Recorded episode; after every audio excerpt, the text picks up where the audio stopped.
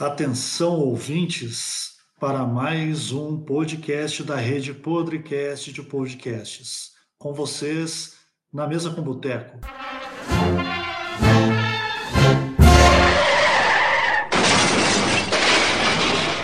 Fala, meus consagrados! Na mesa do boteco, especialíssimo, hoje com ninguém mais, ninguém menos que Silvio Grimaldo. Não sabe quem é? Deveria saber. Leia mais, garotinho. Boa noite, Silvio. Boa noite, velho. Tudo certo aí, cara? Beleza, beleza. Melhor agora com a sua. Boa noite para quem tá ouvindo. É, pra... boa noite para quem tá ouvindo e para quem não tá também, né? Porque pô, estamos à procura é, boa... da, da viralização. É, boa noite, bom dia, boa tarde, não sei, né? Que é podcast, cada um ouve a hora que. Exatamente. É, Silvio, vamos começar esse podcast pedindo para você se apresentar, contar sua trajetória, e aí a gente começa a descer o pau em todo mundo. Então, cara, eu sou um ilustre Zé Ninguém, né?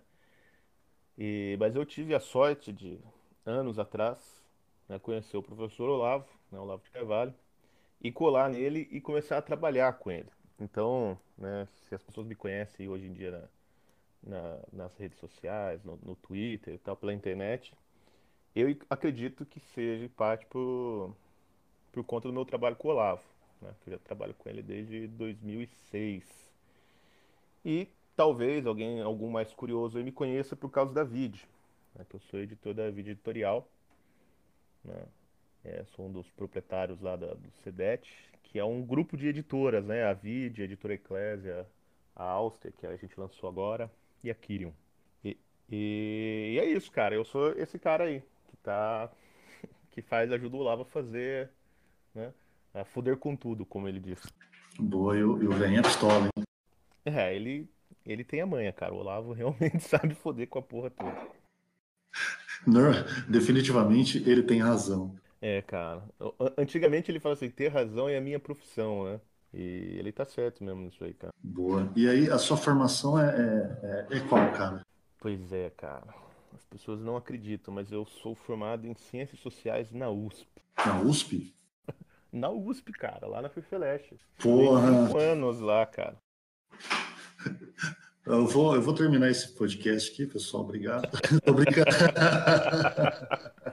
cara, não, não só me formei na USP, quanto todo o tempo que eu morei, que eu, que eu estudei lá, eu morei no CRUSP ainda por cima, que é a moradia estudantil lá, que não, não sabe, é o conjunto residencial da USP, que é um favelão que tem lá dentro do campus. Cara, e aí, a, a, a, olha que, que doido. Você não, você, uh, normalmente, o cara que já é aluno desse tipo de, de, de, de matéria e, e vive lá, ele, cara, o, o, cara não tem como não ser aliciado. Como que você não foi? Como que você não, não caiu na, na, na, esquerda? Cara, é um. Não sei também, bicho. É milagre, eu acho. Minha mãe que rezou bastante.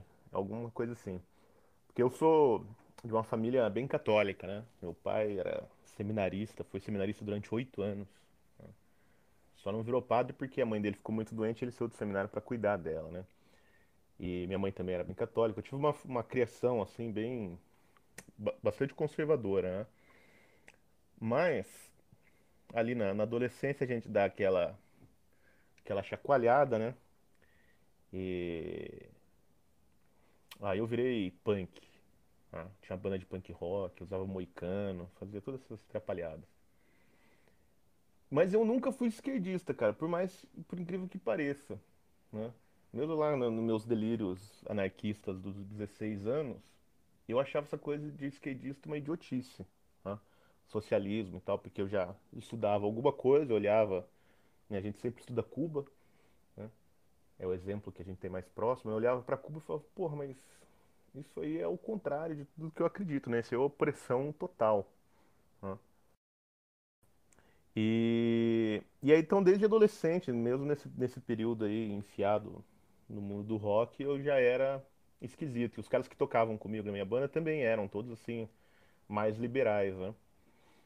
E aí eu fui fazer ciências sociais na UEL, que é a Universidade Estadual de Londrina, que é onde eu moro. E eu tive a sorte, cara, de na época ter tido uma professora liberal. Quer dizer, ela é meio tucana, né, pra falar a verdade. Mas na época, havia aquela aquela aquele cisma, né, vamos dizer assim, entre o PT e o PSDB. Isso era 98, né, o governo do Fernando Henrique Cardoso, último mandato. Então o PSDB era considerado um partido neoliberal, etc. Né? E, e, tinha uma direita ali dentro do, do PSDB, uma direita liberal. E essa professora, que é a saudosa professora Luzia Herman, que já se aposentou, não dá mais aula na UEL, ela viu em mim alguma coisa diferente ali, cara. E ela dava matéria de ciência política. E ela deu para mim, né, para eu ler todos os clássicos do, do, pensamento liberal, no primeiro ano lá que eu fiz na UEL. Então, né, sob a orientação dela, eu li. É, eu li John Locke, eu, eu, li Aristóteles, que não é exatamente um pensador liberal, né, mas. Mas enfim. Eu li, eu li Aristóteles, li John Locke, li Montesquieu, li Tocqueville, li Stuart Mill, tudo sobre a orientação dela. Né? Li Marx também. Mas ela, ela me deu isso para ler e já no primeiro ano das ciências sociais eu já fui vacinado né, contra a ideologia esquerdista reinante no curso de ciências sociais. É, isso é uma coisa bem interessante que eu ia perguntar, né? Você, você falou vários autores liberais de direita, e se você tinha lido alguma coisa de esquerda, você já vem logo com o esgoto do esgoto, que é Marx. Então, é para não falar que a pessoa só ficou lendo uma coisa só na vida. Né? É muito bom. É, não, não, cara, porra, no curso de Ciências Sociais, é 50% do curso é leitura de, de Marx ou autores marxistas, né? E porque isso, na disciplina de ciência política, ela é, ela é, bem abrangente. Então, você acaba lendo, pelo menos, pedaços de autores liberais em praticamente todos os cursos aí que eu conheço no Brasil, né? E, mas a, a cadeira de sociologia, geralmente ela é dividida assim, né? É Descartes, Marx e Weber, né? São os considerados três autores clássicos aí que você tem que conhecer bem. É, eu, desculpa, eu falei Descartes, mas não é Descartes, é Durkheim Estou confundindo aqui. Durkheim, Marx e Weber. São os três autores que você tem que dominar bem né, para dizer que você passou por um curso de, de, sociologia. E como eu já tinha tido no primeiro ano essa, essa formação mais liberal, lá na UEL, né, é, Durkheim eu sempre achei uma chatice aquilo, assim, um, é um, o cientificismo mais, mais tolo que eu, que eu já vi na vida. Né, nunca me interessou. E como eu já tinha uma vacina contra o pensamento marxista, né, quando eu encontrei os textos do Weber, aí eu também me apaixonei. Né? Então a, a, minha formação sociológica sempre foi estudando esse, essa vertente que, que nasce com a sociologia do Max Weber e, e desemboca em várias tendências da, da ciência política e da sociologia contemporânea que estão bem livres assim da, de esquerdismo. Né? É, cara, eu, eu não, realmente não entendo por que, que a sociologia virou um negócio de esquerdista no Brasil. Nos Estados Unidos, ela era acusada de ser a ciência conservadora. Né? Até o Florestan Fernandes tem um, um texto que chama. É, como que é uma análise sociológica da sociologia, em que ele desce o cacete né, na sociologia americana, dizendo mesmo que de fato ela é uma coisa conservadora, etc, etc. Né? E no Brasil virou essa praga, né? Sociologia é sinônimo de socialismo. É, então, é, isso aí é uma coisa que eu tinha ouvido falar também, que é, é foda, tudo que é ruim tentam empurrar para a direita. Aí, na hora que você vai ver, o dono da pica é sempre a esquerda, não tem jeito. É, é verdade, cara, isso aí é, é verdade. Mas assim, o, o, o Weber, cara, ele tem um, um texto que ele disse que ele foi fazer sociologia porque ele estava cansado de ler besteira, né? das pessoas atribuírem a instituições abstratas né, o resultado das ações humanas individuais. Né? Ele estava se referindo, obviamente, a, ao marxismo e à teoria de classe né, do Marx. Cara, mas enfim. O, e eu tive essa formação lá na UEL, né, voltando aqui a minha história, como eu não virei esquerdista. Hum, e, e aí, no ano seguinte, 99, eu fui para a USP. Eu transferi para lá. Né, porque a USP Imagina, eu era um menino lá do, do interior do Paraná, né? Então a USP para mim era o templo das musas, né? E aí eu fui para São Paulo. De fato o curso era bem melhor lá na USP, né? Assim, a nossa carga de leitura era era enorme, tanto que eu reprovei numa matéria lá já logo que eu cheguei, não entendi nada do, da disciplina. E aí acordei, né? Falei, porra, agora tem que sentar a bunda aqui e estudar. Cara, e numa dessas fuçadas assim na biblioteca da USP e tal, eu trombei com um artigo do Olavo. Num artigo dele na Bravo, falando mal da USP, né? Descendo o cacete na USP. E eu fiquei meio intrigado com aquilo. Achei muito engraçado, achei que fazia sentido. Né? Mas eu achei mais graça do que levei a sério, né? Falei, porra, esse velho maluco falando mal da USP, né? Ele, será que ele não sabe que aqui é o, o, o centro do saber né? nacional?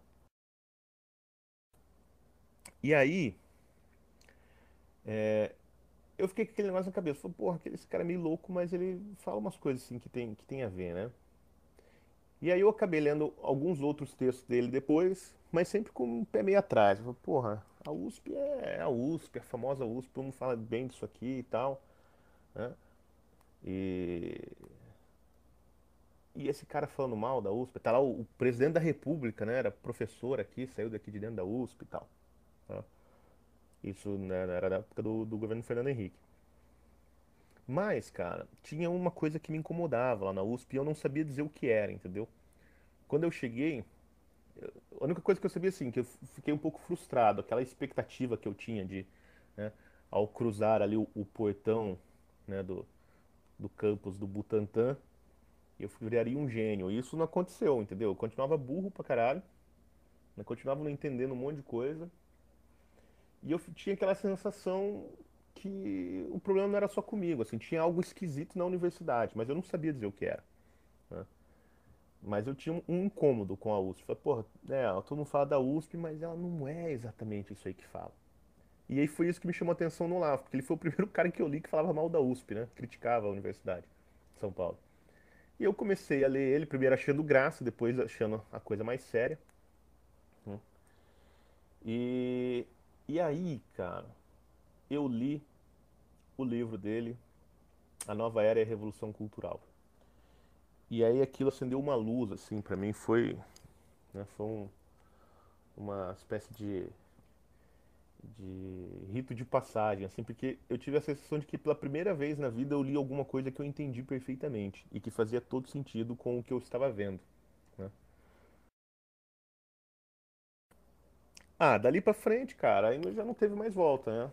Aí eu comecei a ler O Olavo que nem um maluco. Tinha lá na biblioteca da USP um, um exemplar do Imbecil Coletivo, todo em frangalhos, né? Já, já devia ter sido emprestado umas mil vezes.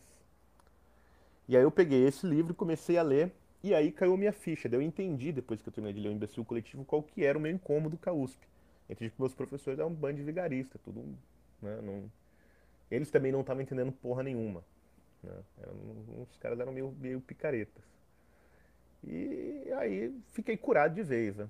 Terminei o curso tal, daí eu levei meu curso para outro lado, né, cara? Só comecei a estudar outros autores que não, que não tinham na universidade, né? Fazer uma série de estudos paralelos, fiz contato com, com o, o Meira Pena, que na época ele era o presidente do, do Instituto Liberal. Né? Eu troquei algumas correspondências com ele, ele me mandou um monte de livros de autores liberais, Amires, é essa turma aí. E aí eu conseguia sobreviver à USP dessa maneira. Né? E em 2002, o Olavo começou a dar o curso da Realizações, que depois saiu em DVD, que chama História Essencial da Filosofia. E aí eu comecei a frequentar esse curso. Né? É, não, não ia em todas as aulas, porque era caro e eu tinha que tomar cerveja, então não dava para ir sempre. Eu tinha que economizar o dinheiro para beber na universidade. Exato. E aí, quando sobrava, quando assim, eu conseguia guardar grana e tal, eu ia lá e assistia uma aula no mês. Depois voltava dali dois meses. Fui bem irregular, né? Mas ali foi o meu primeiro contato com o Lavo. E aí eu ficava procurando né, no site dele assim, onde ele ia estar. Né? Quando ele via para São Paulo, que ele sempre dava umas palestras. Ele dava na FGV, na Hebraica. Aí eu ia atrás, né? Quando eu via que ele ia falar, eu, eu ficava perseguindo, né? Stalkeando o homem. Entendi. E aí, é, uma coisa que você citou antes da gente entrar na, na parte do Olavo, é conservador e liberal. Qual que é a diferença? Qual que é a semelhança? O que tem de igual? O que, que define cada um? Você puder resumir para a galera entender, porque pessoa, eu falo sempre aqui, o pessoal costuma uh, achar que conservador é, é, a mesma coisa que, é santo, casto, é o cara que não faz nada errado, é a pessoa que anda sempre na linha, não é a ideia. Então, assim, se você puder resumir para a galera entender e parar de falar bosta. Cara, é, não sei, eu, eu me considero um, um conservador, né? E eu faço tudo errado, né, cara? Eu faço merda pra caralho, então essa não é muito né, uma definição bem precisa, né? Mas é que a gente fala de conservador, você já lembra, assim, do... Né? Eu lembro do meu pai, né, cara? Porra, seminarista durante oito anos, homem super católico, certinho, né? O cara careta, né? E... O pessoal pensa nisso, né? E... Mas não é exatamente isso. Sempre tem, no, no Brasil, sobretudo nos meios mais religiosos, né? Católicos os, os conservadores, assim, mais... É, os evangélicos mais conservadores sempre tentam levar também para um lado da moral sexual, né? E não se escandaliza com as putaria que aparece aí, o kit gay, né? Esse tipo de coisa. O como é o nome daquele negócio lá do Bolsonaro? O Golden Shower. É o Golden Shower. É. E, isso aí também, mas isso aí é um, é um conservadorismo caricato, né? Eu, cara, durante. Como eu tô nessa. Nessa história aí de, da direita já desde lá dessa época que eu estava falando, né, da USP, ali 2000, né? Em 2006 eu fui para os Estados Unidos, que eu ganhei um prêmio do Instituto Liberal do Rio de Janeiro. Né? Eu ganhei uma bolsa deles lá, teve um concurso de, de ensaios, eu ganhei uma bolsa e fui estudar. Eu falo vim porque eu, agora a gente está gravando, eu tô aqui nos Estados Unidos, né? Então eu vim para os Estados Unidos para fazer um curso num, num, think tank liberal, né? É, só que aqui eles não chamam de liberal, chamam de conservative, né? que é a, a, Foundation for Economic Education, onde o Mises trabalhou, deu aula por muitos anos. Né? E, cara, e, e, nessa época não tinha essa distinção assim de conservador e liberal, tanto que a expressão que todo mundo usava era é, liberal conservative, né? E no Brasil a gente usava a mesma coisa, liberal conservador. Tinha esquerdista e tinha liberal conservador, que era tudo a mesma coisa. Né? É, não tinha uma distinção muito clara. Até porque a direita era minúscula. Né? É, na grande imprensa assim, tinha um Olavo militando e tinha, cara, um ou outro economista liberal das antigas, como o próprio Meira Pena, né? o, o, o, Roberto Fendi, o Arthur Chagas Diniz, esses caras assim mais, né, da, vamos dizer assim, da velha guarda, né? que eram liberais, mas eh, todos eram conservadores também. Então não tinha essa distinção. O próprio Instituto Liberal do Rio de Janeiro tinha essa pegada conservadora. Né? Hoje que virou lá um, um, um negócio de libertário debilóide lá, na mão do Rodrigo Constantino, mas não era isso. Né? Ele era um, uma instituição séria. Né? E... Bom, infelizmente isso aí mudou. Né? Então, essa distinção, cara, não existia. Como que ela começou a aparecer na minha visão, né? Assim, como eu entendo. Quando a direita começou a crescer, cara. Sobretudo a partir de 2013, né? quando começaram as manifestações, né?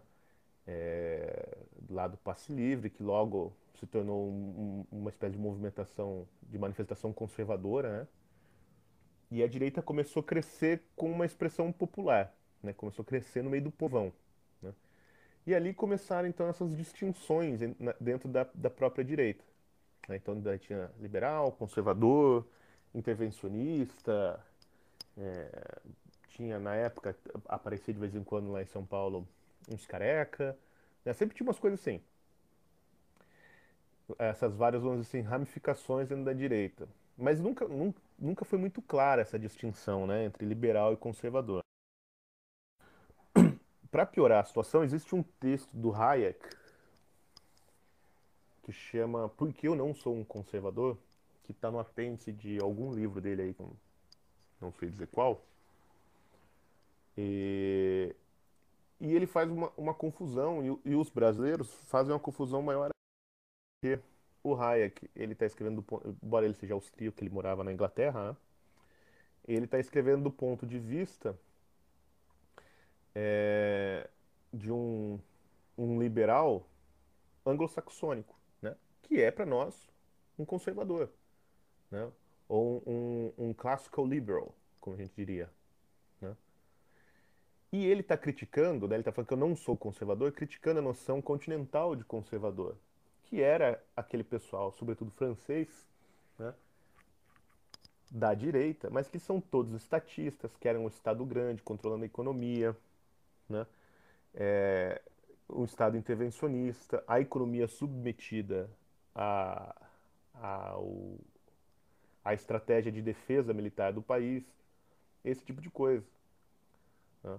Que, é um, que é uma parte da, da, da direita, né? conservadora, isso aí. Sim, para quem tiver curiosidade e estiver ouvindo a gente, é só entrar no site do mises.org.br, tem um artigo do Friedrich Hayek, porque eu, porque não sou conservador. É, esse texto aí mesmo. Boa. E aí o pessoal liberal começou a ler isso aí e, e começou a, a fazer essa distinção entre conservadores e liberais. Né? Aí para piorar tudo, né, mais ainda, apareceu né, o tal do, do Rothbard, que foi um aluno do Mises, e pegou as teses do Mises e levou para o extremo. Né? É, eles são todos um, um, uns punheteiros positivistas, no final das contas, porque eles só pensam em termos abstratos, eles nunca pensam em termos históricos reais. Né? Então eles pegam do, doutrinas e, e ficam brincando de levá-la até as últimas consequências. Né? Então o Rothbard criou esse movimento é, que a gente chama hoje de libertário. Né? Que, que, eu também acho que é errado esse nome, mas enfim, é o nome que tem. Né? E aí a molecada, é, que, que a gente chama de liberal aí, brasileira, fez isso. Eles pegaram, então, assim, o liberalismo é isso aqui. É o Rothbard, né? É o liberalismo do, do Mises Institute nos Estados Unidos, que muita gente aqui nos Estados Unidos diz que deveria chamar Instituto Rothbard, porque né, o Mises sumiu ali e são as ideias do Rothbard extremas que, que valem, né? É quase uma igreja aquele troço. Né? Então, o liberalismo brasileiro defende as mesmas posições que o libertarianismo defende aqui. Né? E, e, e os conservadores ficaram assim com uma coisa meio é, difícil de definir. Então, o que, que eu acho que é um conservador? Né? Ou, por exemplo, ou pelo menos qual que é a minha posição. Né? Cara, conservador é um cara né, que acredita que as instituições devem mudar né, e ser aperfeiçoadas gradativamente. Né? E acredita no negócio que chama prudência. Fala, meu, se você não sabe o que vai dar essa lei que você está criando, então é melhor ir devagarinho. Entendeu? Por exemplo, vou dar um exemplo aqui que nenhum conservador está falando. A questão do, do fim do desarmamento no Brasil. Certo? Cara, o que, que é, na minha visão, correto né, dos conservadores defenderem? Não é cair o estatuto de uma vez e de repente todo mundo poder ter porte de arma, né, liberou geral porque isso é um direito natural, etc, etc. Bom, isso é, de fato é assim. Né? Então, assim, abstratamente, as pessoas têm que ter o direito de se defender. Né? E, e, concretamente também. Só que qual que é a nossa situação histórica? O Brasil já não tem mais uma tradição de ser um povo armado. As pessoas não sabem mais o que é arma. Se dá uma arma para um cara, ele se machuca. Entendeu? O, o, brasileiro não entende mais como que funciona uma arma, ele não sabe manusear, ele não, não tem a, os protocolos necessários para carregar uma arma, ele não, não tem a tradição de ensinar o filho a manusear arma.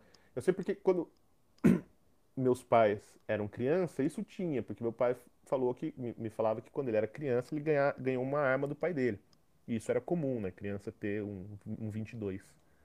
Né? Criança, assim, 12, 15 anos. Né? Já adolescente. Então, o que, que eu acho que seria a posição conservadora? Né? assim, ó, você, você vai voltar ao porte de arma, mas de maneira gradual, porque a gente não sabe a merda que vai dar no Brasil. Né? Porque a discussão toda ela se dá em cima de dados abstratos. Né? Os desarmamentistas dizem que, que arma mata gente e que onde tem leis é, mais liberais sobre o porte de arma tem mais violência e o pessoal que é contra o desarmamento fala justamente o contrário. Né? Mostra lá uma série de dados né, que fazem todo sentido, que onde há leis mais draconianas sobre né, de, de, controle de arma, a, velocidade, a violência urbana aumenta porque as armas ficam sob controle da bandidagem. Né? Só que a gente não sabe né, a transição de uma coisa para outra, como ela, como ela acontece. Entendeu? Então, assim, eu, eu, não sei dizer o passo a passo que, que esse, né, essa abertura gradual deveria ter, entendeu? Isso eu não, não sei dizer porque eu não sou é, fazedor de leis. Né? Mas o que eu acho que o, os conservadores deviam propor é justamente isso. Não, vamos né, fazer um, um, uma abertura gradual. Porque, por exemplo, eu acho que vai ter consequências muito diferentes né, você liberar o porte de armas em São Paulo e liberar o porte de armas numa cidade de 50 mil pessoas que ainda vive da sua zona rural. Sim, definitivamente. Você imagina, você imagina, você imagina não, Paraíba, que hoje já tem um, já é coronelismo, está implantado, o cara que sofre com o coronelismo a vida inteira poder ter uma arma, o cara vai a fó, o cara vai ficar maluco, ele vai querer sentar o dedo mesmo e não tem conversa. Não vai virar um bang bang, mas tem alguns lugares que as pessoas com certeza vão querer fazer justiça com as próprias mãos. Isso é claro, claro. Pois é, exatamente. E qual que é o problema, né, disso aí, do ponto de vista conservador?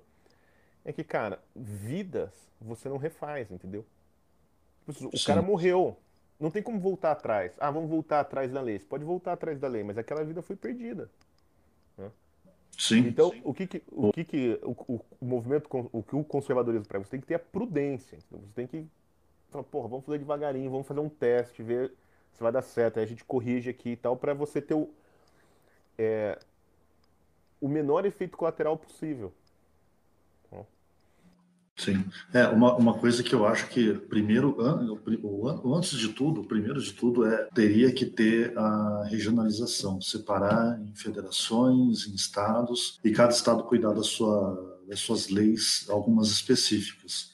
É difícil, mas definitivamente a gente sabe que o modelo dá certo, porque é o que você falou, é, libera arma em todo lugar. Eu também, eu sou, eu sou armamentista na veia, eu gostaria de ter minha arma das vias corretas, mas no Brasil que a gente tem as pessoas não tirando nem habilitação de forma correta, pega aí uma boa porcentagem do brasileiro que paga pela habilitação para não precisar fazer prova, você vai ter, você vai, vai acabar tendo a mesma coisa para o lado da arma. Então, assim, para você ter uma arma, precisa ter um treinamento, você precisa, é, você precisa ter horas de, de, de, treino, você precisa entender como funciona uma arma. Você vai nos Estados Unidos, o cara sabe desmontar e montar uma arma, não é só ter arma.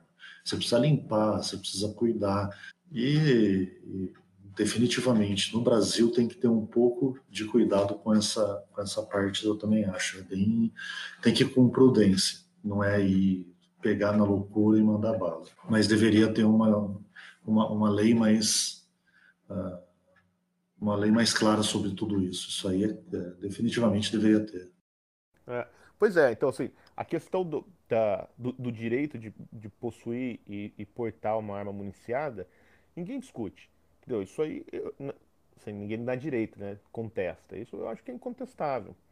A questão, assim, para o movimento, para o conservadorismo, assim, é como fazer. Né? Como chegar lá? E você tocou no outro ponto importante, né, que, que na minha cabeça também os conservadores deveriam defender, que é o, o princípio da, da subsidiariedade. Né? Que é justamente isso, é federalizar, assim, os problemas locais você resolve localmente, os problemas regionais regionalmente, e alguns problemas você passa para a União. Né? E Quer dizer, isso aí é a doutrina social da igreja, né? O que, o que deveria ser feito nessa questão da arma, como você disse, deveria ser regionalizado, passado por os estados, né? E cada estado ter a, a competência para legislar sobre o porte de arma, não ter um, um decreto nacional né, que impõe a, a todo o, o país é, a mesma legislação, porque a realidade dos estados são completamente diferentes. É, elas são muito diversas. Então, assim, o que você tem é o quê? Um Estado, né? conservadores liberais defendendo né, um Estado que legisla sobre tudo. Né? Gigantesco. Quanto assim, a questão mais importante, ao meu ver, a questão de princípios de fundo não é o direito de portar ou não portar arma. Né? Mas é o, é o direito das comunidades decidirem o, o rumo da sua, da sua história. Né? As comunidades locais. Né? E isso é questão que, porra, isso nem passa na cabeça de nenhum conservador brasileiro. Não vejo ninguém discutindo isso. Quem eu vejo discutindo isso aí é o Paulo Guedes, né? que é considerado assim, a, ala liberal do, do governo do Bolsonaro. Sim, é, e, e, eu acho que deveria algumas ideias do, do Paulo Guedes deveriam ser adotadas para vários vários campos, não só a economia. O cara é, é fora de fora de série. Sim? É, por exemplo, a questão toda do MEC se resolveria também dessa maneira. Você acaba com o MEC e passa a responsabilidade para os estados, porra, né? O MEC Nossa, é seria, seria um sonho, né? O MEC é essa maluquice que ninguém explica que assim, o MEC tem um orçamento de 140 bilhões de reais por ano, só que ele não administra nenhuma escola. Nenhuma escola no Brasil é do MEC. São dos estados e dos municípios. 140 bilhões. Milhões. Não, bi, bi. Bilhões. É. é lógico que esse negócio é feito para dar errado, né, cara? É, é muita gente ganhando dinheiro é fácil, né, meu? Isso aí, se você. É, é, o, que eu, o que eu faço um paralelo sempre com o, por que, que não dá certo fazendo um paralelo com iniciativa privada? Você pega uma Enron da vida que quebrou por falta de governança, de administração e o, mais, e o principal, muita gente ganhando por, através do, do, do jeito errado de fazer. Então, os caras conseguiram envolver até as empresas de auditoria no processo. Então, assim, até quem deveria verificar se está errado estava envolvido ganhando. Quando todo mundo ganha, ninguém quer saber se está errado, só quer saber de dar certo. E o, e o Estado no Brasil basicamente funciona assim: está dando certo para muita gente, é muito cargo público, é muita gente trabalhando aí em prol do governo e não, uh, e não o governo trabalhando em prol das pessoas. É, e, e, e é, muito, é muita teta para muita gente, assim, não faz o mínimo sentido. O dia que arrumar a casa e falar, não, ó, acabou a brincadeira, o MEC não existe mais, agora vai ser, vai ser federalizado, é, agora não tem mais imposto, o imposto sobre alguma coisa federalizado, acabar com esse, esse tanto de imposto na cadeia toda, e fazer um imposto único, federalizado também, porque não adianta colocar um imposto de 20% para o Brasil inteiro, porque tem gente no, no, no, sertão do Ceará que não vai dar conta de pagar isso. A galera não tem dinheiro, não consegue produzir. É um árido, um semiárido, árido completo. Então, assim, definitivamente o Brasil tem que mudar a ideia. E, e, e eu sempre falo isso para todo mundo. Infelizmente, o Brasil não vai dar certo porque tem brasileiro. Enquanto tiver brasileiro, o afegão, o afegão médio gosta de reclamar, mas não gosta de ajudar, definitivamente. É. Então, cara, mas eu acho que, que, essa cultura do Brasil que a gente sempre fala, né, que pô, o brasileiro reclama, não ajuda, fica esperando o Estado e tal, é um pouco, cara, ela é um pouco não, eu acho que muito dessa cultura ela ela surge justamente pelo papel enorme que a União tem na decisão da assim, no destino das pessoas. Né? Ele, o, o controle da vida das pessoas é usurpado pelo Estado. Né? E, e, no, e no final das contas, o, o cidadão lá tem pouco espaço para decidir. Daí ele se acostumou, né, ao longo da história, isso vem desde lá das Seis Marias, ele se acostumou. Né, tem um Estado que controla tudo e ele faz muito pouco. E.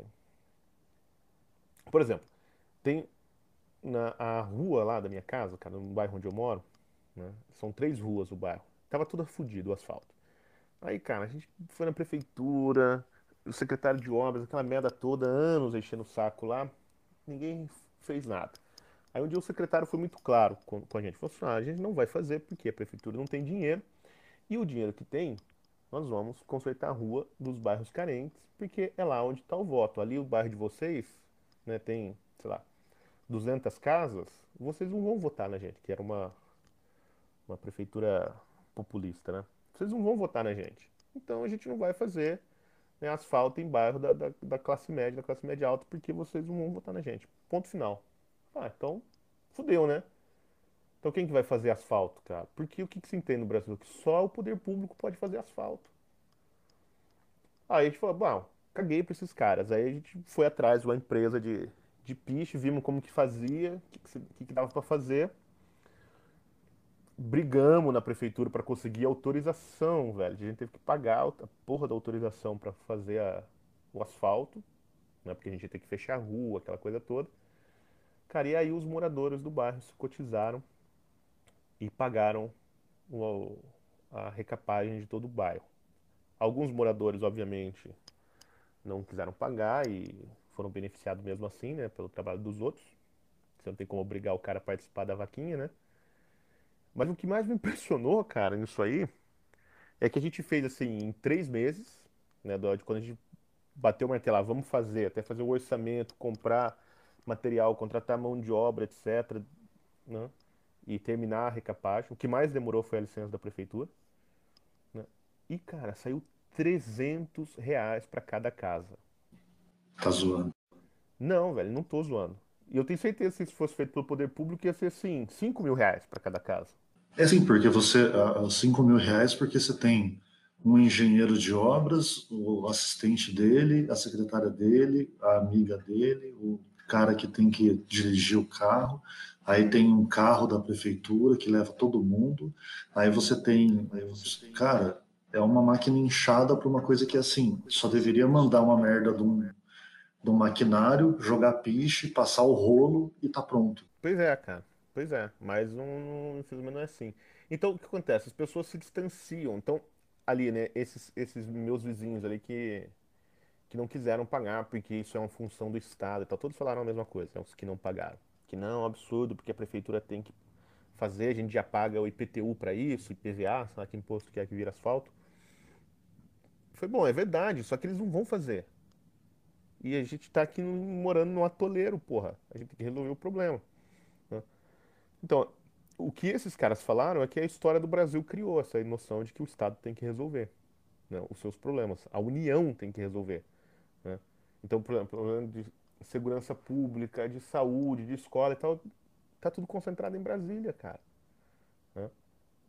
Então, o que, que é uma das percepções do conservadorismo é trazer isso para dentro da sua comunidade. Falar, não, aqui a gente tem que resolver entre nós esse problema. Porque isso não é um problema de, dos burocratas, é o problema do meu filho, problema da minha esposa, entendeu? Sim. Esse é o ponto. E, e aí, ó, é, é, muito foda. Esse, esse, negócio dos 300 pontos foi muito, é, é muito, é muito foda. Porque as pessoas... É, quando eu falo isso aí, ninguém acredita, todo mundo fica de cara. Fala, porra, trezentão. Eu falei, é trezentão, velho. Trezentão. É, eu, eu, eu, eu, falo que eu tô, tô de cara porque, assim, meu pai tem um sítio numa cidadezinha pequena aqui próxima de onde eu moro que, cara, eles estão brigando com a prefeitura, só que a prefeitura briga com eles porque tem que regularizar algumas coisas, mas, assim, os caras, eles não disponibilizam, eles não disponibilizam nada, cara. Eles, se você para você ver que loucura, eu acho que se eles cobrassem 300 reais ah, dos moradores para fazer eles mesmos, além de todo o imposto, eles ainda iam lucrar esses 300 pau e, e, e a galera pagaria, cara.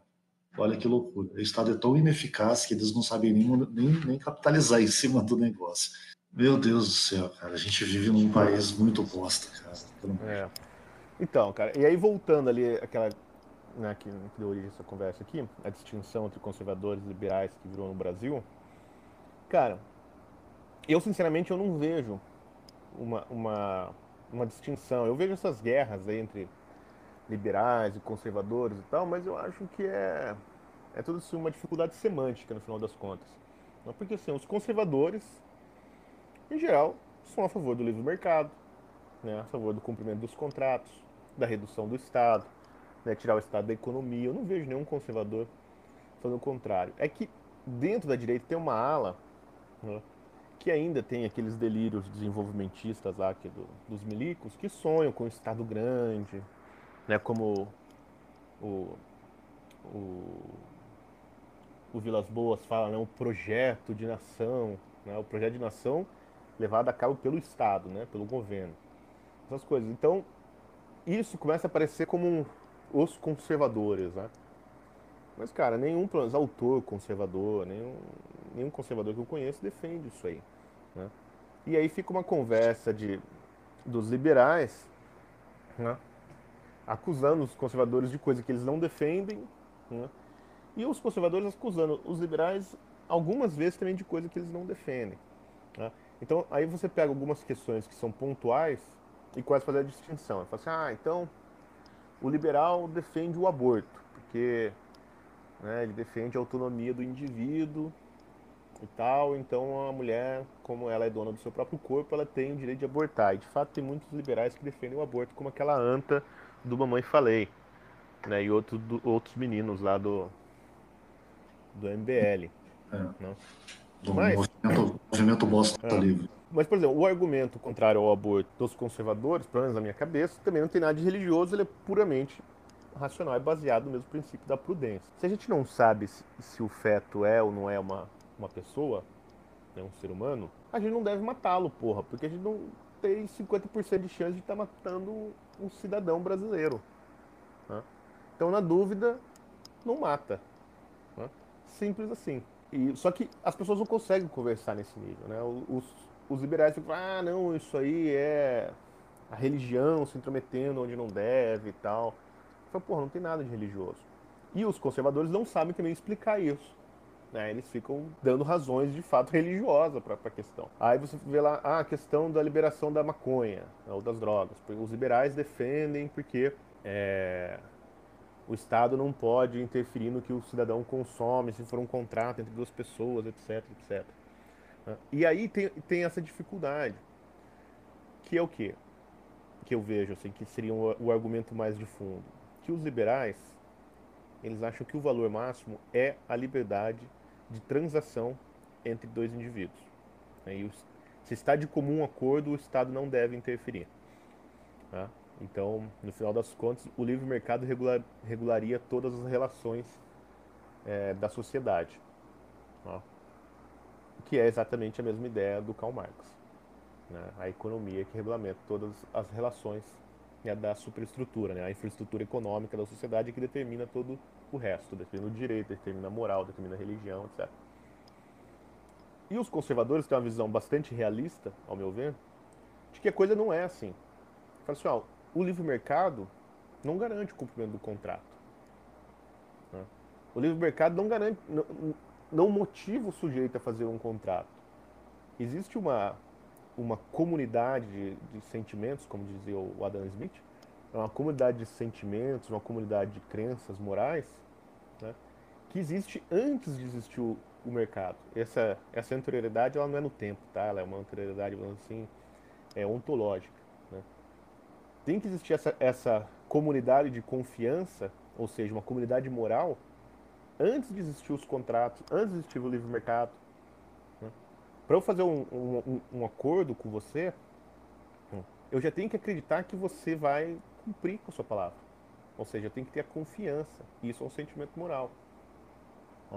Então é isso que os, os conservadores dizem. Eles falam assim, ó, você tem que ter uma civilização baseada em, certo, em certas virtudes né, e práticas não é, não é crença, não, não é valor, assim, eu acredito abstratamente, não são práticas né, é, orientadas né, moralmente, antes de existir o livre mercado.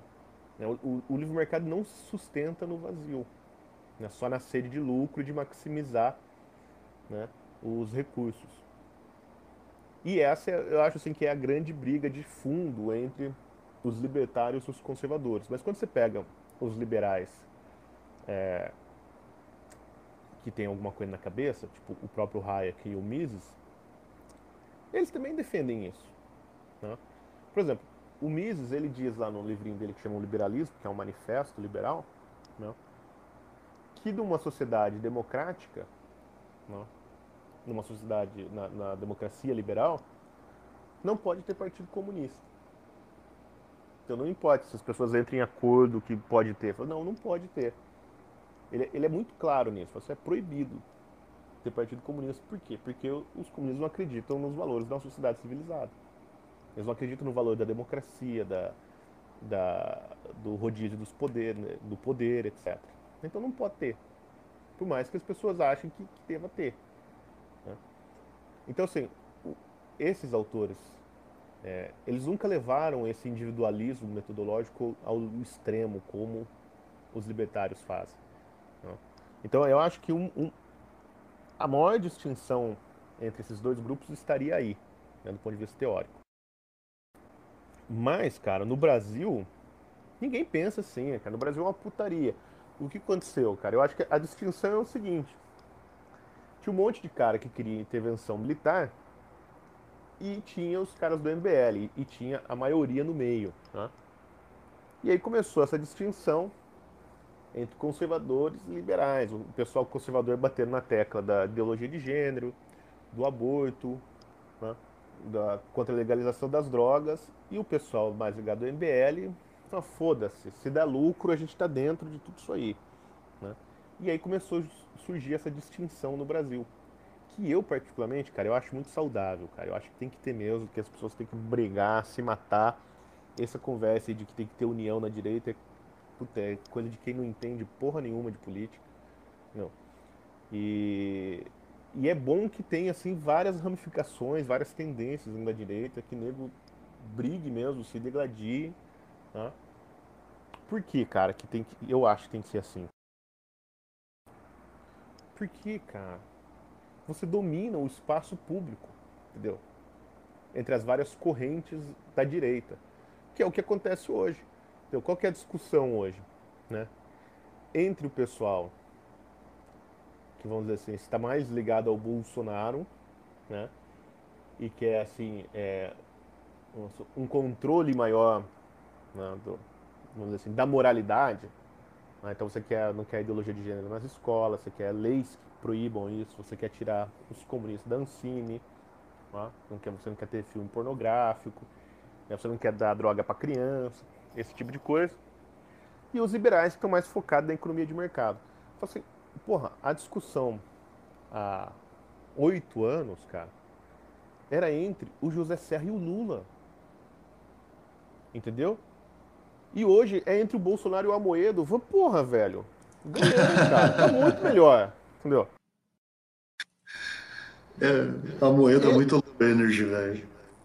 Porra, não, tudo bem. O Amoedo, talvez o Amoedo tenha sido o melhor exemplo, né? Mas entendeu? Mas você pega assim, os caras que. A, a discussão é assim, entre os caras que concordam 50% com a gente. Né? Entendeu?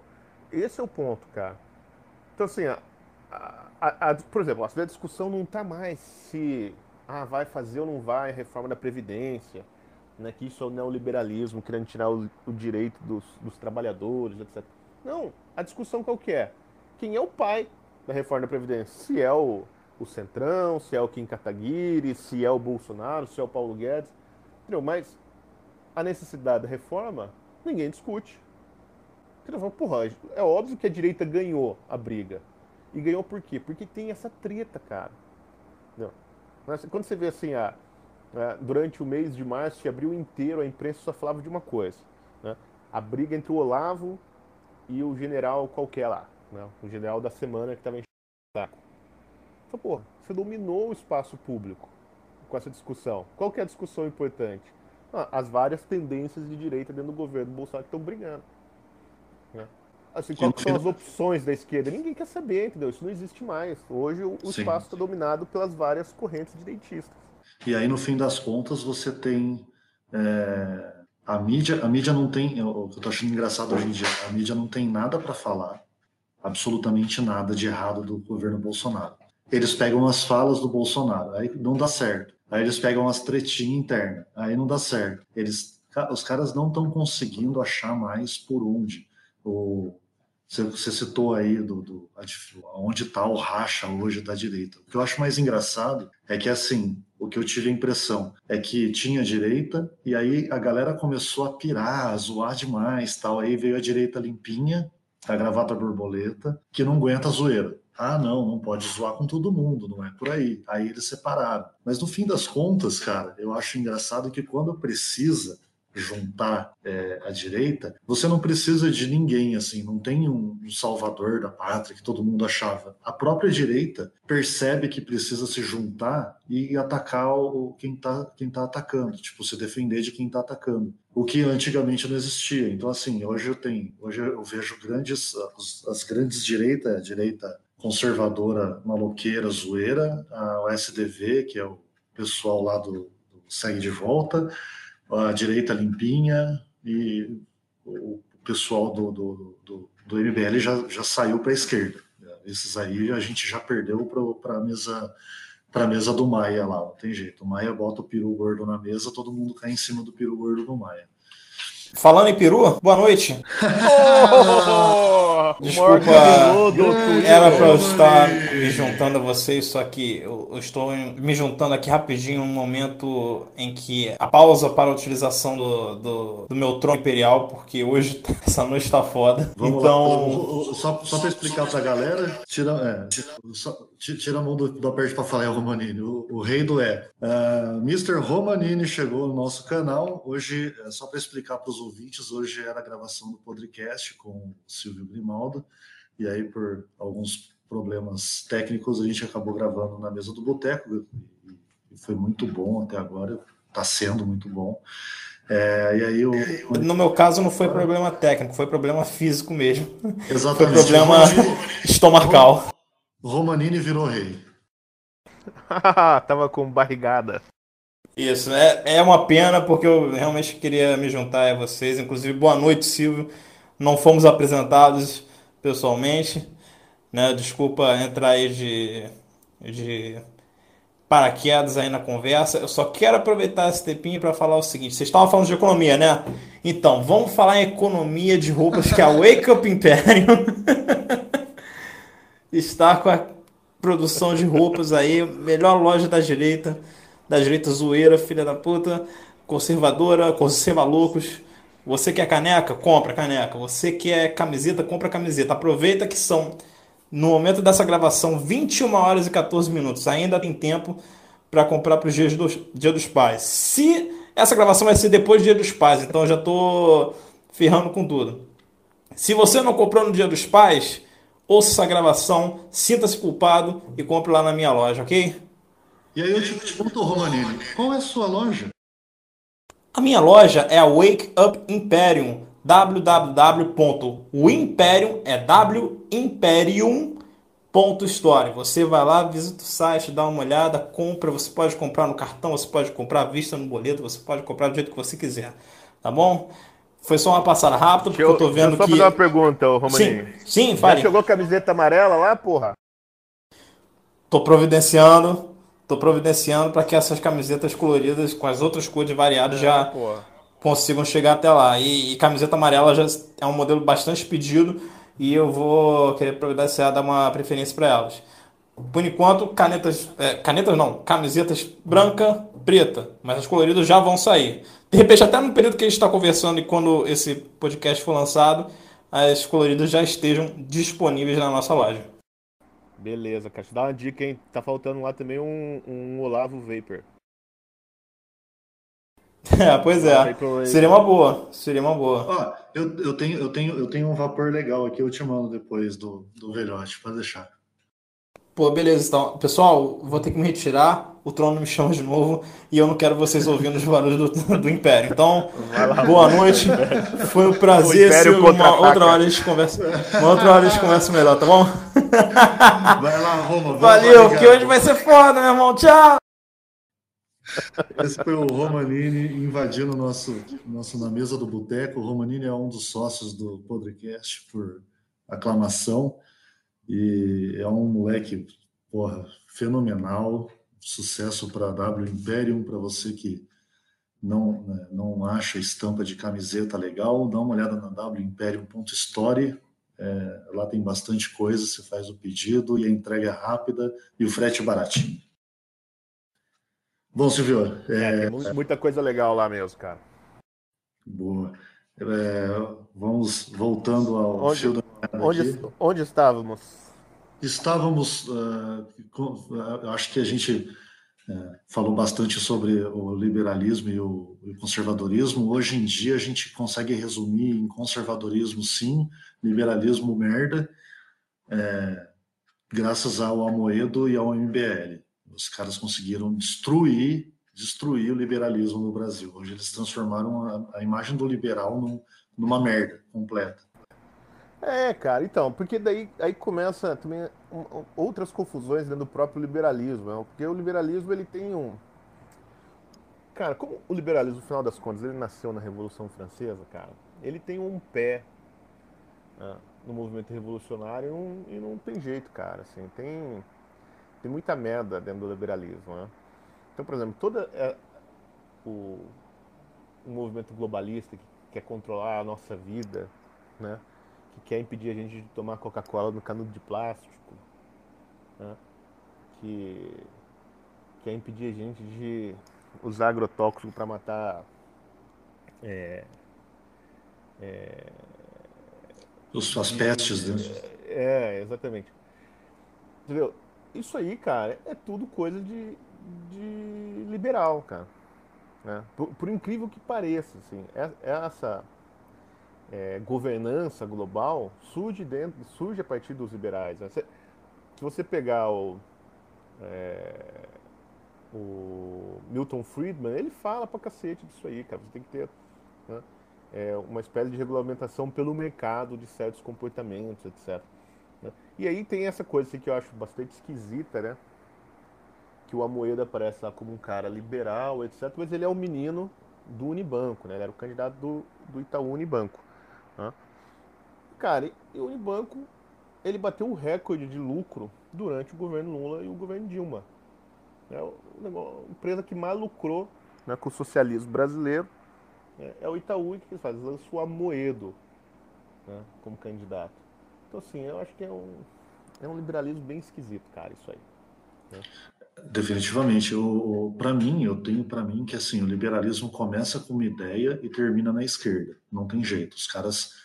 É, porque assim, o cara ele começa, ah, tem que ser liberal, tem que liberar tudo, libera a economia, libera as morais, os bons costumes.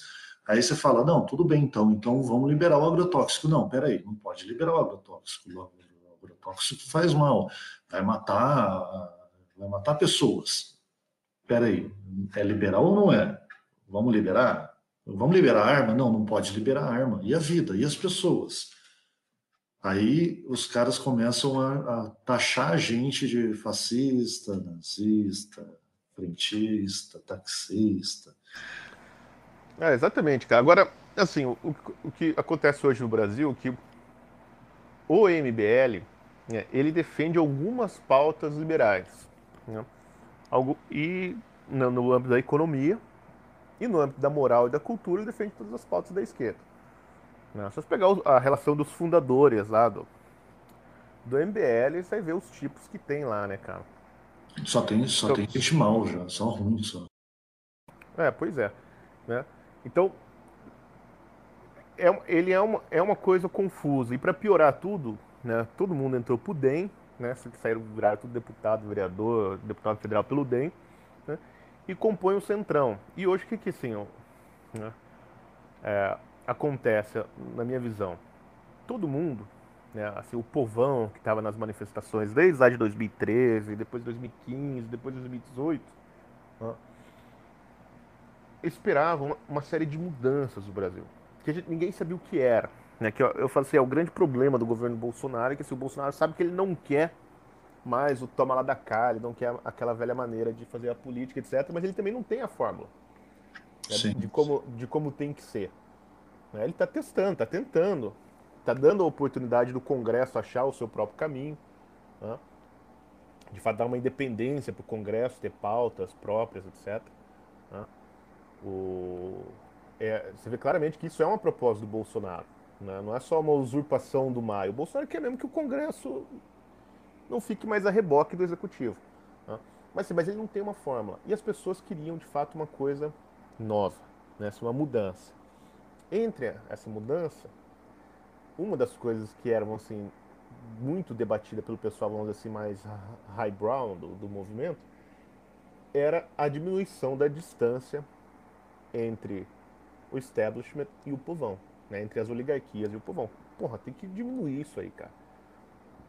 É muito grande, e não, é só, não só a distância assim, econômica, né? a distância social mesmo. Assim, ó. Você vê, por exemplo, o establishment brasileiro, né, representado na mídia, não tem a menor ideia do que, que as pessoas acreditam, do que, que é o povo brasileiro. Né? Quando você vê o, o Carlos Andreasa gritando lá, esperneando na rádio, você, porra, esse sujeito não conversa com a diarista lá da casa dele, né? Ele não sabe o que essas pessoas pensam. Ele não sabe qual é a realidade do povão. Né? Então isso tem que diminuir, isso tem que mudar de algum jeito. Né? Então assim, um, uma comunidade, uma sociedade sem oligarquias é sociologicamente impossível, não dá, não, não existe. Sempre vai ter. Né? A, é a, a lei de ferro da oligarquia. Sempre vai existir, cara. É um grupo que toma frente e controla mesmo e governa. Né? Não, não necessariamente que governa por meio do, dos cargos, né, do poder institucional, mas que governa de fato a sociedade. Agora, a distância entre os sentimentos dessa oligarquia e o povo, né, e os interesses não pode ser tão grande como é no Brasil, porra. E todo mundo esperava isso. Falei assim, não, agora vai entrar um, um, uns políticos aí que pensam no povão, né, que estão, que saíram do povo, saíram das lideranças populares, né? Gente que surgiu no meio dessas manifestações e sabe o que o povo quer. E o que, que o MBL fez, cara? O MBL traiu toda essa gente, mandou uma banana para todo mundo, né? e o MBL hoje em dia ele só quer um lugar dentro da, da oligarquia que já existe. Ele quer um lugar lá no centrão, entendeu? É só isso que ele quer, ele só quer ser, participar. O problema, é o problema do, do MBL, no final das contas, não é assim que a, a elite drenava as energias do povo brasileiro. O problema do MBL é que não estava lá dentro o Kim, não estava o Renan, não estava o Mamãe Falei, o Fernando Holliday, entendeu? Esse é o problema. Essa galera não estava lá, eles só queriam um espaço lá dentro, queriam só fazer um troca-troca da oligarquia. Só isso, mas não, não mudar o país. E isso ficou claro agora, né? Isso aí está claro. Sim, eles viram o espaço que o PMDB deixou e foram virar o novo PMDB, literalmente. Porque, no fim das contas, se você pegar os últimos 30 anos aí de é, aspas para a democracia, é, porque até hoje a gente não teve basicamente quase nada aí de democracia de verdade mesmo, foi basicamente tudo governos de esquerda. É, o, quem mandava sempre era o PMDB, sempre foi o PMDB, porque na, na, no fim das contas quem manda não é o presidente, é o Senado, é, o, é a Câmara, é o Congresso. Então, assim, não tem essa ideia de que o presidente manda, não manda. Não manda. A gente está vendo agora, o presidente está colocando ah, medida provisória em cima de medida provisória, lei em cima de lei, e o STJ, STF, é, Congresso, Senado, os caras estão cortando tudo, cara. Estão cortando tudo. O Brasil não é, o Brasil, quem manda agora, o bom de ter tido o Bolsonaro lá é que o que ele está tentando fazer, ele acaba mostrando para as pessoas a simplicidade de quem manda no Brasil e sempre mandou, e quem que a gente precisa tirar de verdade, combater de verdade. O STF é um deles, a gente precisa combater esses caras. São um bando de parasita que não foi escolhido pelo povo e acaba mandando mais do que o próprio presidente. Não faz o mínimo sentido. Ô Silvio, como foi, como foi sua passagem lá dentro, cara, do, governo? Cara, foi interessante sobre alguns aspectos. Né? Foi uma merda sobre outros, mas foi no final assim eu faço um bom um bom balanço, cara. É, eu tava no Mac, né? Apesar do Mac ser grande e tal, você não fica no centro ali da dos rumos das coisas, né? Você não está lá na, na presidência ou, ou no, no, Ministério da Economia, por exemplo, que é um ministério mais, mais ativo, né? mais importante. Mas, cara, você aprende muito lá, você vê muita coisa, assim, você vê a dificuldade que é para um, um governo de fato novo, que é o que eu sempre falava lá, falava, meu, é a primeira vez, né, desde a da República que de fato trocou o governo, né? Porque você teve assim, ó, você teve o governo do Sarney, que no final das contas era ainda um governo tutelado por militar, e o governo dos coronéis, que não nem conta. né, o primeiro governo já baseado na Constituição Federal foi o governo do Collor. O governo do Collor naufragou e aí você teve o governo do Itamar, que era o governo, na verdade, do do, do Plano Real, né? o governo do Fernando Henrique, né? que ele era o ministro da Economia, e o criador lá do Plano Real, que agora me fugiu o nome dele, porra. Cacete. Enfim, o, o grande economista lá do PSDB que criou o Plano Real. Né? Já era sim, turma. Sim. Né? Aí veio oito anos de governo Fernando Henrique, né? com oito anos de, de ministério do Paulo Renato, dentro da, no, no Ministério da Educação. Aí trocou pro governo Lula, que não mudou porra nenhuma. Né? O primeiro mandato do, do Lula foi uma continuação do Fernando Henrique. Né? Eu acho engraçado, eu estava na USP nessa época, em 2002, quando mudou o governo, e foi muito engraçado, porque voltou para a USP uma série de professores que estavam no, no, no, governo tucano, voltaram lá para a Faculdade de Ciências Sociais, e outros que estavam dando aula, daí saíram de licença e foram para o governo. Né? Teve essa, essa troca, mas eram todos colegas, departamento, todo mundo se conhecia, eram tudo no mesmo grupo. Né? Só que um era o petista, outro era o tucano. Só que a ideia é a mesma. É. Então, assim, não mudou nada. É até engraçado, porque ninguém lembra, mas durante a, a, a campanha, na né, de 2002, o Fernando Henrique né, deu uma, uma puta sabotada no, no José Serra. E ele falou assim: não, isso nem tinha sido a eleição ainda, né? Tava em campanha. Ele falou: não, nós estamos aqui preparando o governo né, para fazer a transição para o PT, né, a transição mais democrática da história. Falei, porra, ele já falou que o Lula vai ganhar. né? Fodeu o cara do partido dele. No aí não é tudo armado, né? É, aí não mudou nada. Aí veio a Dilma. Aí, bom, a Dilma, assim, em termos de, de, de pessoas também não, não, mudou muita coisa, que ficou lá o, o Palocci, né? Não é da Dilma. E, então, assim, não teve, nunca teve uma transição. Né? As coisas mudaram um pouco para pior quando a, a Dilma criou aquela, aquele trambolho lá da nova matriz econômica, né? Que daí começou a foder de vez o país, né? Degringolar mesmo.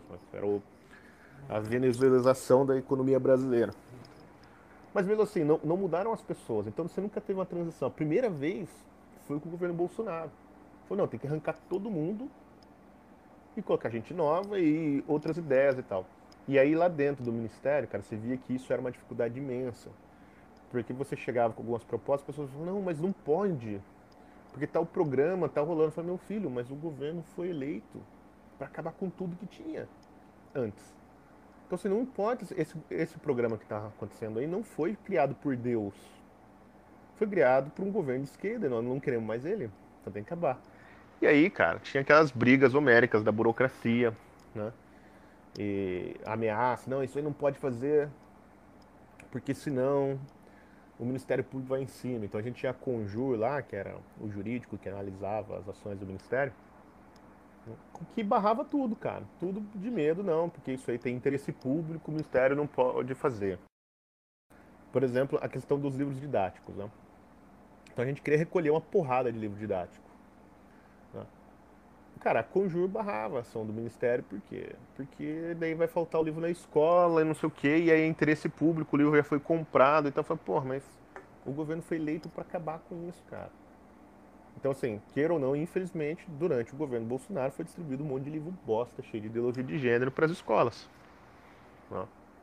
Porque você ficava barrado nessa burocracia. E isso, eu tô falando lá dentro do MEC, né? Eu sei que a, a situação no Ministério da Saúde era muito pior né? Nesse sentido de você não conseguir mudar nada, né? Porque a burocracia, cara, como ela, ela cresceu ali, você imagina, um, um cara ali que está, sei lá, 15, 20 anos trabalhando, um funcionário público, né? Trabalhando dentro do, do no, no Planalto ali, trabalhando nos ministérios, né? se ele tem 20 anos de carreira, ele só pegou o governo de esquerda. Sim. Né? Então, assim, não é que o cara é filho da puta, cara, que ele aprendeu a trabalhar daquele jeito, ele acha que governar é daquele jeito, que fazer lei é daquele jeito, né, que controlar o orçamento é daquele jeito. E ele acredita que isso aí está escrito na, na pedra, entendeu? E não, dá, e não pode mudar. Eu falo, porra, a única coisa que você não pode mudar é a Constituição, meu filho. O resto você pode mudar tudo. Né? E isso, isso, cara, foi o que eu mais percebi lá dentro do Ministério. Eu falei, cara, isso aqui vai ser um trabalho, assim, monstruoso pra, para conseguir reverter. E para piorar, o Vélez tinha aquele problema dele de liderança, que ficou claro né, para todo mundo. O Vélez não conseguia liderar a equipe. Né? E ele também não era assim, um true believer, né, cara? Ele não estava 100% alinhado com o governo Bolsonaro. Sim. O, o, o Van Traub já é, né? O Van Traub, cara, todo mundo comemorou, né? Ah, que bom que caiu esse Vélez aí, esse velho que só fala umas besteiras, não sei o que, né? Falei, velho, vocês não conhecem o Abram, cara. O Abram ele é mais bolsonarista que o Bolsonaro, cara. Pior. É, o cara é muito sangue no até, olho. Até na zoeira ele é pior, velho. É, agora ele, é, ele é Vaporwave também, né, cara? É, total. Não, ele e o Arthur, né, o irmão dele, os caras são, são foda, velho. Eu achei muito boa, assim, a nomeação. Fiquei feliz pra caralho. Falei, porra, agora eu acho que vai, assim. E, e e o bom é que o, o, o Abraham, ele é muito próximo do, do Paulo Guedes, né, cara? Então, essa visão de, de federalização da, dos, dos, ministérios, dos orçamentos, ele é muito alinhado com, com o Paulo Guedes. Então, assim, você vê claramente assim, que a missão do Abraham ali é desmontar o MEC aos poucos, cara. Ele não vai conseguir acabar com tudo, mas você vai ver, você vai ver que ele vai transferir responsabilidades cada vez mais assim do, do MEC para os municípios e para os estados. Boa, isso aí é o que a gente espera definitivamente, o cara conseguir mudar mesmo, porque assim, por mais que não seja um definitivo, tem que ter uma mudança. A gente já conseguiu a parte de infraestrutura está funcionando com Tarcisião, asfalto meu coração. O Adamares, que é unanimidade, está fazendo um trabalho espetacular para a família e para o que é certo, as moral, a moral, os bons costumes aí. É, a mulher está passando por cada perrengue para trabalhar pela, pela família brasileira que ninguém imagina. Então, assim. O... É, cara, a Damares, ela, é, é, ela mexe com. Eu falo que ela mexe com. É o diabo-chefe, entendeu? O inimigo dela ali, o chefão da fase é o diabo-chefe. Né? O próprio Satanás, que é o inimigo da Damares, cara. Sim, isso é uma coisa que ninguém tinha noção, porque todo mundo achava que o, o problema era econômico. O problema do Brasil é econômico. Cara, o problema do Brasil, primeiro, é educação, segundo, é família. Não tem jeito.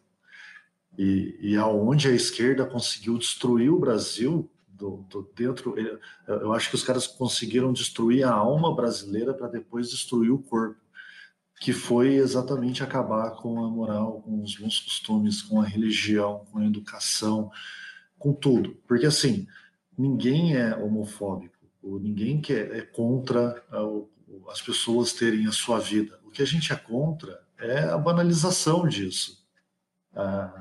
É, o, que, o que a esquerda quer fazer é banalizar tudo que tem de errado para nada ser certo. E aí, no fim das contas, entra Damares putz, tro, trocando soco a nível, pô, a nível UFC, assim, peso pesado. Ela é sensacional. E, e a galera tava meio que tirando, porque o que a esquerda faz é, quando nada dá certo, se tira sarro e tenta diminuir a pessoa. E tentaram, pô, atacaram a família da mulher, cara, inaceitável. Quando o Guedes começou a aparecer mais, e agora o Weintraub apareceu mais, uh, e chegou já direto no Vaporwave, cara, porra, a esquerda tá ficando desesperada, porque tá cada hora é um ministério que tá dando certo, cada hora é um ministério que tá indo. Então, putz, não, assim, só é, uma coisa que eu lembro que o Bolsonaro falou uma vez: se der errado, é uma vez só. Não vai ter volta. Porque aí vai ser a esquerda de volta, porque vão começar a martelar na cabeça: olha, tá vendo? Vocês quiseram mudar? Olha aí, e uma coisa que você falou também, ah, teve muito livro didático com viés ideológico que foi liberado na, na, no governo Bolsonaro. Isso é de propósito. Você pode pegar, a gente marca esse podcast aqui daqui quatro anos, cara. Eu, é, eu vou lançar um, um, vou lançar uma, como é que fala? Um, vou prever o futuro. Ah, uma profecia. profecia. Uma profecia que a esquerda vai dizer é: olha, vocês falavam tanto da esquerda, mas olha aqui, ó, esse livro aqui, com essas falas, foi lançado pelo governo Bolsonaro e vão pegar a data. Então, assim, a gente está lidando com é o que você falou, são 20, 30 anos de governo esquerda, com pessoas crescendo, sendo educadas e, e, e sendo militadas, uma massa de virando massa de manobra de esquerda e lutar contra tudo isso é muito difícil. Tem que ter muita calma e eu acho que os caras estão fazendo de uma forma espetacular. Cara. É muito doido. Ah, cara, eu acho o ministério em geral aí do, do, do Bolsonaro muito foda. Os caras são muito bons. Tá? E tem, as dificuldades que tem, cara, nunca são assim as que a mídia fala. Né? Por exemplo, uma das coisas que a mídia encheu o saco lá do MEC era assim, ah, que todo mundo é inexperiente, ninguém sabe porra nenhuma de educação tal lá. E não vai dar certo. Por quê, cara? Quem ele, a mídia acha que entende de educação, e a, a própria mídia faz parte desse, dessa pequena oligarquia, é um baronato educacional lá de São Paulo, ligado ao PSDB, né, que domina o Conselho Nacional de Educação, domina as revistas especializadas de educação, domina lá a parte educacional da Fundação Lema, essa turma, né? O Instituto Ayrton Senna, esse povo aí, é tudo tucanato. Né? Ah, o, o, Lema, e, o Lema é esquerdista na veia. E, e, o que eu sempre, eu sempre assistia pro, pro Vélez tem uma resposta padrão para isso. Bom, os seus especialistas entregaram o país mais burro do PISA. Então, vamos contar com os inexperientes. Né? Porque com os experientes não deu certo. Mas o Vélez não, não queria bater de frente, ele não queria né, ser duro. E, e cara, mas o, o, problema não era a inexperiência, o problema era que a máquina era gigantesca, né?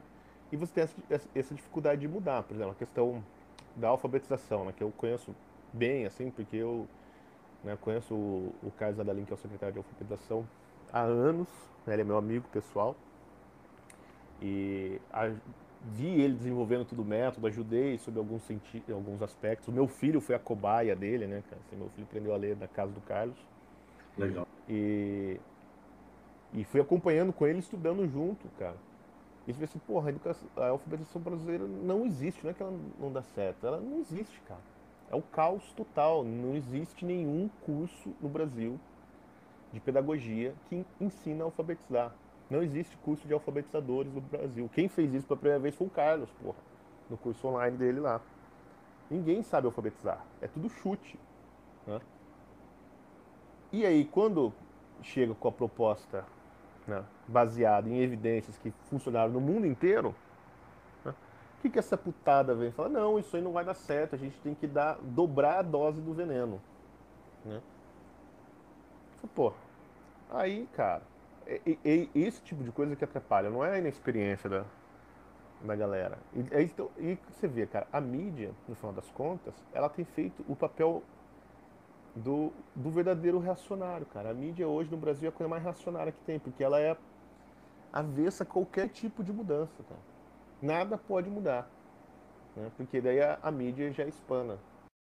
Sim, o, uma, coisa, uma coisa interessante que você falou é é, do. Caramba, como é que é? Eu estava pensando no, no, no, negócio que você falou da alfabetização. A, a, ideia dos caras é ter cada vez pessoas mais ignorantes mesmo, porque. Ah, lembrei, lembrei que eu ia falar. O negócio é assim, na minha opinião, é bem simples. É, quando eu percebi, quando eu percebi que vocês estavam saindo do governo pelo motivo errado, não é por, por inexperiência, é por viés, é porque uh, vocês estavam cutucando uma ferida que ia sangrar muito, é que eles não pegaram a mídia, ou, ou a esquerda, os opositores, eles. Quem foi o real culpado mesmo dessa cagalhada toda foram os, os militares, um bando de pau no cu esquerdista também. É, e quando eu falo militares, são os generais que estão aí na frente, que também se beneficiam muito da esquerda do poder. É, eles não atacam a metodologia, eles não atacam o que você está fazendo? Eles atacam os Olavetes. Então, assim, o que eu li só, em todo lugar, era assim, ai, os Olavos, ai, os, os Olavistas, Olavetes não, os Olavistas. Ah, os Olavistas, os Olavistas. Não tem como dar certo porque são Olavistas. Pera, ninguém chegou e falou, olha, o método que eles estão tentando fazer é tal, e, e, isso funciona dessa maneira, e por isso não vai dar certo eles não podem fazer isso, porque se eles disserem isso, eles vão fazer um marketing de alguma coisa que funciona. E aí, no fim das contas, se eles fizerem isso, eles vão estar mostrando para o povo que, olha, realmente o governo quer fazer funcionar, a gente que não quer deixar. É, é cara, é exatamente isso aí. O, esse papo de, de, de Olavete é uma besteira sem tamanho, cara. Porque, primeiro, Olavete por Olavete, cara, já começa pelo próprio presidente da República. Né? Aí você tem o ministro da Economia, o Paulo Guedes, que é assim, é o é o cara que todo mundo gosta, né? Sim. O Centrão, a, a mídia, todo mundo gosta do Paulo Guedes. Porra, Olavete, né? O ministro da Educação, Olavete. Né? O ministro dos Direitos Humanos, Olavete. O ministro das Relações Internacionais, Olavete. Que, que isso quer dizer? Cara, isso não quer dizer muita coisa. Os caras ligam pro Olavo para perguntar o que é pra fazer? Não. É baseado nas ideias do Olavo, que eles estão falando certo? mais ou menos, né? Então, isso aí não faz sentido. Lá dentro do MEC, cara, é errado. Eles começaram a chamar a gente de Olavete, esse grupo que, que foi disperso, né? Mas, na verdade, esse grupo, ele não era Olavete, ele era um grupo bolsonarista. Esse grupo estava reunido dentro do gabinete para garantir que o Vélez ia fazer aquilo que o Bolsonaro queria.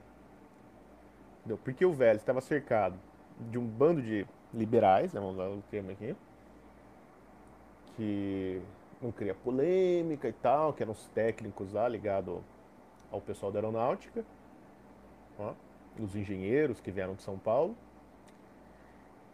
e cercado por um, um assessor parlamentar incompetentíssimo, que ele, na verdade, assim, ele era um, um cara do centrão dentro do MEC, né, fingindo que tá, trabalhava para o MEC no Congresso, mas na verdade ele era a mão do, do DEM lá dentro do, do MEC. Então tudo que, que o, o, o, Ministério propunha, ele fala, ah não, isso não vai dar certo porque o, o Rodrigo Maia vai fazer isso, o, o enfim, ele falava lá, os deputados do, do, do DEM e tal, o Onix não vai gostar, etc. Eu falei, porra, então quem que tinha? O pessoal que queria falar, não, o Bolsonaro foi para tocar o foda-se, cara, então vamos fazer. Era esse povo. Então, a gente tinha lá o, o plano de ou acabar, né, tinha várias seitas, ou acabar, ou enxugar, ou desidratar, ou remodelar o Conselho Nacional de Educação, que é uma vergonha aquele negócio. Tá? O, o, Conselho Nacional de Educação tem prerrogativa sobre o Ministério, né? No final das contas, o ministro é o cara que vai lá e faz o que o, o Conselho Nacional manda e o Conselho não foi eleito por ninguém. Né? Não foi eleito pelo povo, ele é eleito por sociedades de classe, né? organizações de classe. E, e aí, cara, esse pessoal aí é, bolsonarista, esse grupo de que, que era assessorava o Vélez, bolou o plano, tudo, em parceria com a presidência, sempre era dialogado lá com a Casa Civil, etc para acabar com o negócio. Quando o Vélez deu para trás, falou: não, não vou fazer nada com o Conselho Nacional de Educação, vai ficar do jeito que está. O pessoal lá dentro da, da presidência endoidou, cara. Ninguém acreditava. Falou, porra, tá todo mundo esperando aqui. Vocês mandaram o projeto para entrar no decretão lá que a gente chamava o dia D, né? Que o Bolsonaro ia soltar o decreto que acabando com vários conselhos. Os caras lá não acreditavam. Foi aí que eu conheci o Abram. Porque o Abram ele era chefe de gabinete do, do Onix. Ele não acreditou, cara. Falou, porra, velho vocês vão deixar esses comunistas lá, vocês não vão fazer porra nenhuma. Não dá pra gente tomou um esporro, cara, lá dentro. Porque o Vélez deu para trás. E aí, quando eles nos, nos, retiraram do gabinete, porque na verdade ninguém foi mandado embora, né? Todo mundo foi só realocado. Eu peguei o telefone, liguei pro, pro cidadão que bolou a coisa toda, que era o Coronel Roquete, e falei, meu, você acabou de derrubar o Vélez. Né? Porque assim, você tirou o único grupo que estava lá dentro que dava suporte pro Vélez, assim, fazer cumprir as orientações da presidência, o pessoal que realmente entende o que é o governo Bolsonaro, o que foram essas manifestações, porque, cara, no final das contas, você tinha um conflito geracional ali, entendeu? Então, vocês são tudo velho, meu. Vocês, vocês são de outra época, cara. Vocês perderam o bonde. Vocês não estão entendendo o que está acontecendo no país. E essa galera entende. Né? Só, e aí tinha essa coisa em comum, que a maior parte era aluno ou leitor do Olavo. Né? Nem todo mundo era aluno do Olavo. Mas as pessoas se reconheciam ali, todo mundo gostava do Olavo. Né? Essas sete, oito pessoas que estavam ali no gabinete ajudando o Vélez. Aí quando ele falou para mim que eu ia lá para CAPES fazer qualquer coisa lá, eles contavam, cara, porque eles, como eles são acostumados com essa política do Centrão, que eu ia fazer tudo para ficar naquela porra daquele cargo, entendeu? Ganhando uma graninha assim, porra, agora ninguém vai nem me ver lá, vou ficar escondido dentro da CAPES, né, dando uma de Barnabé lá. Alô? Tá Olha, tô... É estavam ligando aqui no meu celular. E achando que, cara, que pra ficar com aquela merda daquele salário lá de Brasília, eu ia fazer qualquer coisa, eu ia aceitar qualquer coisa. Eles não contavam com isso. E aí eu falei, tá bom, enfia esse cargo no cu, que eu não vim aqui para isso. Eu vim pra, eu vim pra fazer um trabalho muito específico, né, cara? Já que Boa. dá pra fazer, vocês mudaram todo o plano, eu vou embora. Só que eu vou cair atirando, né? E aí desencadeou, né? aquela polêmica lá desencadeou tudo que aconteceu e o Vélez caiu. E caiu todo mundo, né, que tava fazendo merda lá dentro.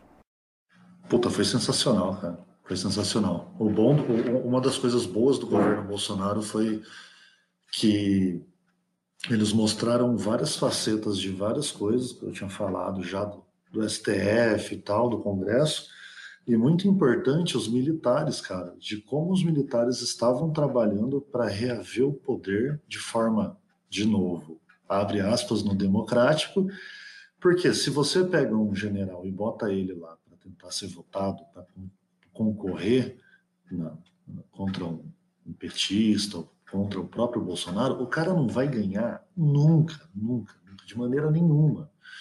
Mas todo mundo gostava da ideia de ter generais no, no poder. Então, assim, precisamos ter um, um, presidente conservador com uma mão de generais para ajudar, para ter um conservadorismo e para ter uma coisa célere, porque sempre pegaram a imagem de obras feitas rapidamente pelo, pelos militares como, ah, como uma coisa boa. Então, assim, todo mundo pensa que ah, ser, ser militar é bom. E quando os caras chegaram agora no governo fazendo o que estavam fazendo, o Mourão jogando contra, o Santos Cruz jogando contra, o, o, o, Vélez cagando. Então, assim, bicho, foi um negócio muito louco, porque assim, Bolsonaro vai conseguir em 2022 se desligar dessa, dessa desgraça desses militares, desses generais de bosta, e vai conseguir fazer um governo, dar continuidade num governo muito melhor. Para quem acha que o Bolsonaro não vai se candidatar, ele vai, porque o que ele tinha prometido era se tiver a reforma política, eu coloco o meu na frente. E não vai ter reforma política porque o governo não quer, porque o governo, o Congresso não quer. O Centrão não quer, o Tucanato não quer, o PT não quer, o PSOL menos ainda. Então, não esperem isso, esperem mais quatro anos de Bolsonaro. Silvio? É, eu também acho que não vai ter. Cara, a gente tem que marcar um só para poder falar aí do, do, da Melicada, cara contar a história desse Sério, cara? Aí, porque tem muita gente na direita que gosta de lamber um coturno e que não entende, cara, o que, que são os milicos. Não, não, não, entendem nada, velho. Acha assim que é, o cara tá fardado, ele é um homem da direita, um conservador. Né? Ó, só, só falar uma coisa, daí a gente marca isso pra falar disso aí do outro dia, cara. No outro Show. podcast. Mas só pra as pessoas se lembrarem, né? Durante a, antes da campanha, ficou aquela discussão de quem seria o vice né, do Bolsonaro. E aí então decidiram que ia ser o, o Mourão, e todo mundo achou ótimo, porque se for o Mourão não vai ter golpe, porque daí ninguém vai querer o impeachment do Bolsonaro, porque daí vai entrar um general e é muito pior. E, nossa, até parece que faz sentido isso aí, só que a galera esquece assim que todos os golpes que tiveram no Brasil, todos foram dados por militares. Nenhum golpe foi dado pela esquerda. Foi tudo golpe de milico. Todos os presidentes que caíram no Brasil foi pela mão dos militares. Tinha os, os dois impeachments agora da, da nova república. Então assim, quem tem tradição golpista é o exército. Isso aqui, eu não, vejo, não tô vendo aí qual é a vantagem de você colocar um general, né, chefe do exército, como vice. Porra, Né? O cara tem a tentação do poder, ele sente o gostinho do poder, né? aquele cheirinho, mas ele não pode pôr a mão. E ele tem toda essa tradição por trás dele. Assim, ó, as pessoas esqueceram disso aí. Né? Elas têm uma ideia é, romântica do que é o exército brasileiro. Sim, e aí, como eu costumo dizer, senhoras e senhores, está tudo ligado. Tivemos uma ditadura, uma, uma, uma ditadura militar que chamam de. É, no, que dizem que não era ditadura, era. É, como que é que falam que não é ditadura militar, é intervenção militar, 64, que foi necessária para manter um comunismo, mas está tudo interligado, senhoras e senhores. Nunca tivemos um governo realmente de direita. Não tentem, não tentem, por favor, jogar conta do militarismo para a direita, porque é outra ideia, é outra história. E estamos atualmente vendo um governo de direita se formando uh, com muita dificuldade, porque tem muita gente contra, desde a mídia até lá dentro com os militares, passando pelas, pelos esquerdistas. Então, com certeza, Silvio, é, é, temos aqui um podcast com Silvio Grimaldo, parte 1, e a gente marca o parte 2 para falar de milico, porque é uma coisa muito interessante que as pessoas precisam ter ideia para quando chegar em 2022 e aparecer um candidato militar, não caiam na besteira de votar num candidato militar, pelo amor de Deus.